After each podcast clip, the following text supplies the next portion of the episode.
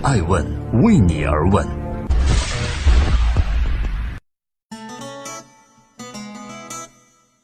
Hello，大家好，二零一八年的二月十日，星期六，我是高原，欢迎守候爱问每日人物，每周六下午一点半准时上线爱问女性人物，记录时代人物，探索创新创富。今天我们来关注李彦宏的女人马东敏。连红的老婆是如何帮他把百度带回正轨的呢？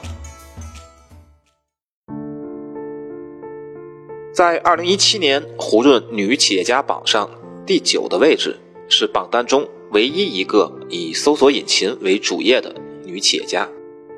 她的名字叫马东敏，她还有另一个身份——李彦宏之妻。因持有百度百分之四点六八的股份，马东敏近四年一直位于福润女企业家富豪榜的前四分之一，排名相对稳定。相似的是，在近几年中国的互联网企业市值排名中，百度的位置也很稳定，位居老三多年不变。但它与 AT 的差距越来越大，已掉出了第一梯队。显然，BAT 三足鼎立的时代。早已成为历史，因为百度错失了移动互联网的风口，在 O2O 上也摇摆不定，高位布局电商不成，竞价排名又饱受诟病，麦巴事件也尽毁声誉，管理层大调整，这五年的百度到底是怎么了？而马东敏的回归又是如何把五年时间都不入流的百度重新拉回到正轨上呢？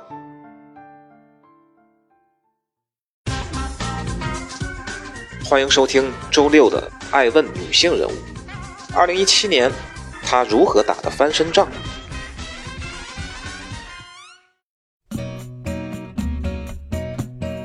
？AT，也就是阿里巴巴和腾讯，他们以万亿的市值领跑市场。去年最后一个交易日收盘之时，百度与腾讯差了七个京东，与阿里差了六个京东，多么遥远的距离！马云、马化腾这两匹马已狂奔向远方，而百度的千亿市值还在第二梯队苦苦追随。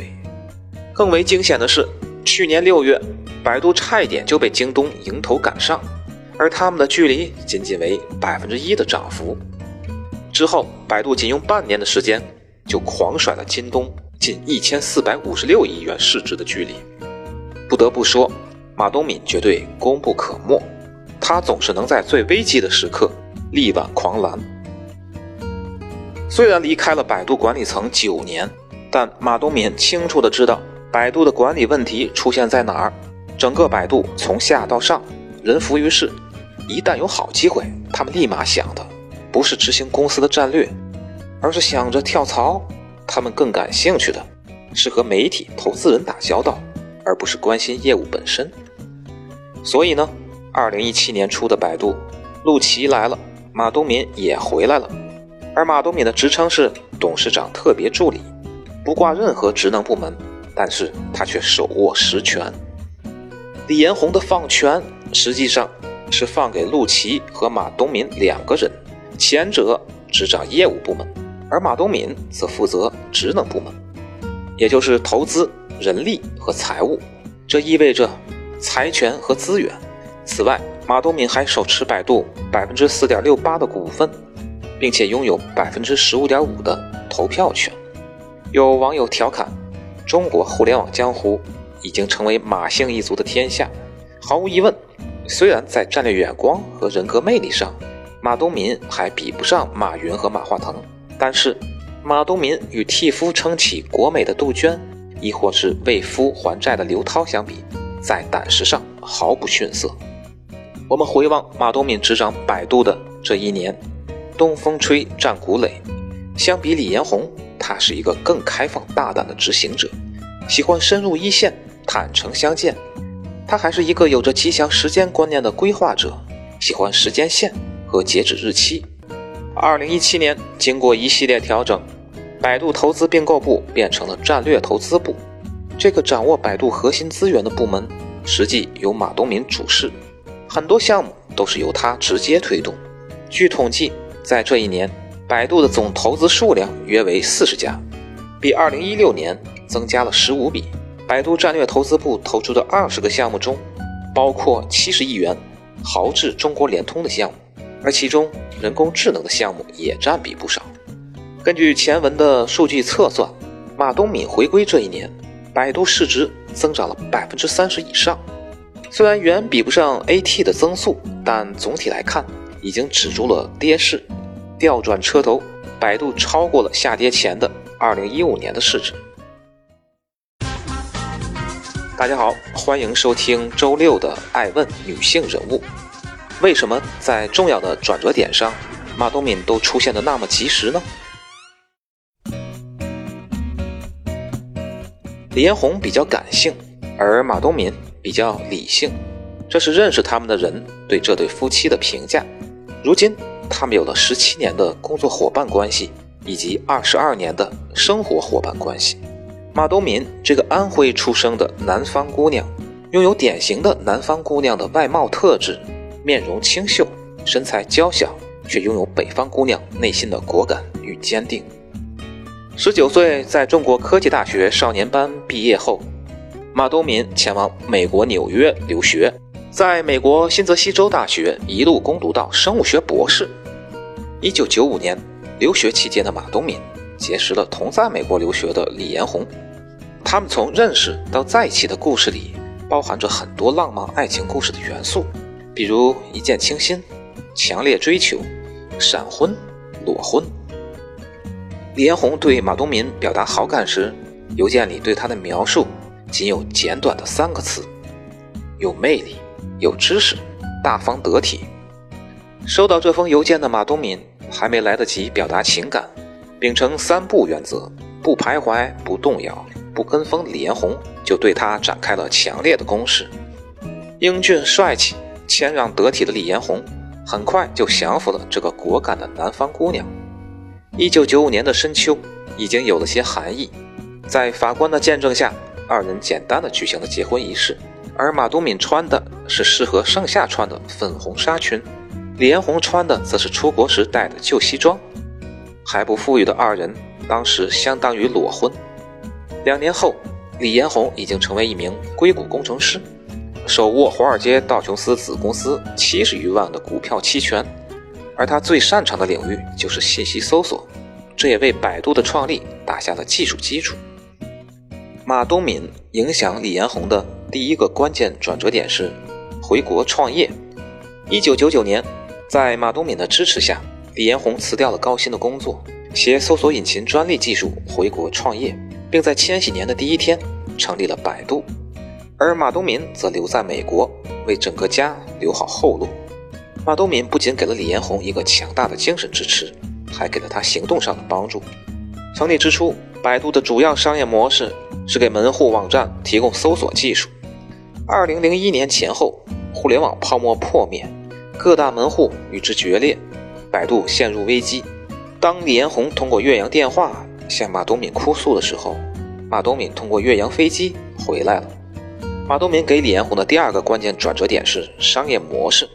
此次危机使百度转变了商业模式，从一个技术提供者变为一个面向终端消费者的搜索网站。但是，作为一个企业转型的百度，并没有明晰的盈利模式，这会是致命的。在这个危难时刻出现的女人，给了他一根救命稻草——竞价排名。这也是马东敏的功劳。用历史的眼光去看，今天饱受诟病的竞价排名。其实确实在水深火热之中，曾经救了百度。李彦宏是这样评价他的老婆马东敏的：“他说我属于慢性子，考虑周到才去做；但他是个急性子，做出决定就会马上行动。”百度的第三个转折点是上市，在公司走上正轨后，面对要不要上市的选择，李彦宏陷入了矛盾。一方面，上市会解决资金问题。让百度脱颖而出，但另一方面，筹备上市需要花费一笔不小的数，而维护上市公司与股东关系也是一个复杂的问题，稍有不慎就可能对簿公堂。看到心事重重的丈夫，马东敏没有立即给他意见，而是陪他一起去华尔街取经。专业人士讨论研究的结论是，百度符合上市条件。李彦宏心头的一块石头落了地。二零零五年八月五日，纳斯达克的钟声响起。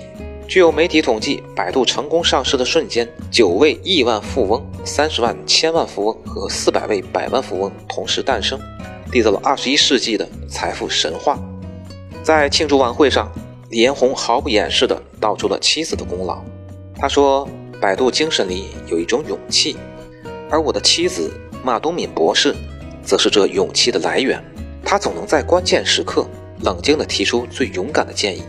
事实证明，他的那些充满东方智慧的建议，将我引上了正确的道路。劳苦功高的马东敏，在2007年以后，因为家庭和身体的原因，退居幕后。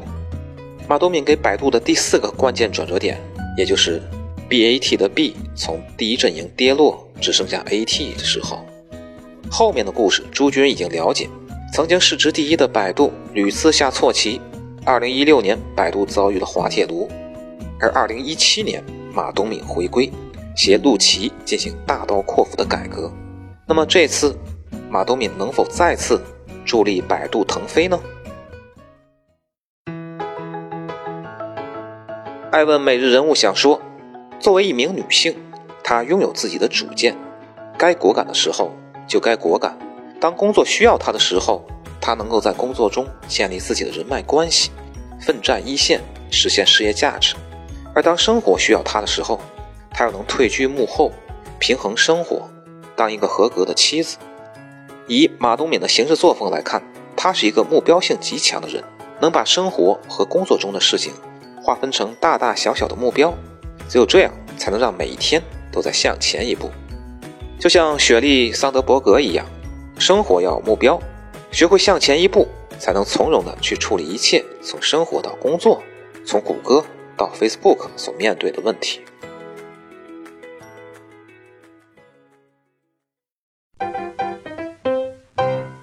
爱问是我们看商业世界最真实的眼睛，记录时代人物，传播创新精神，探索创富法则。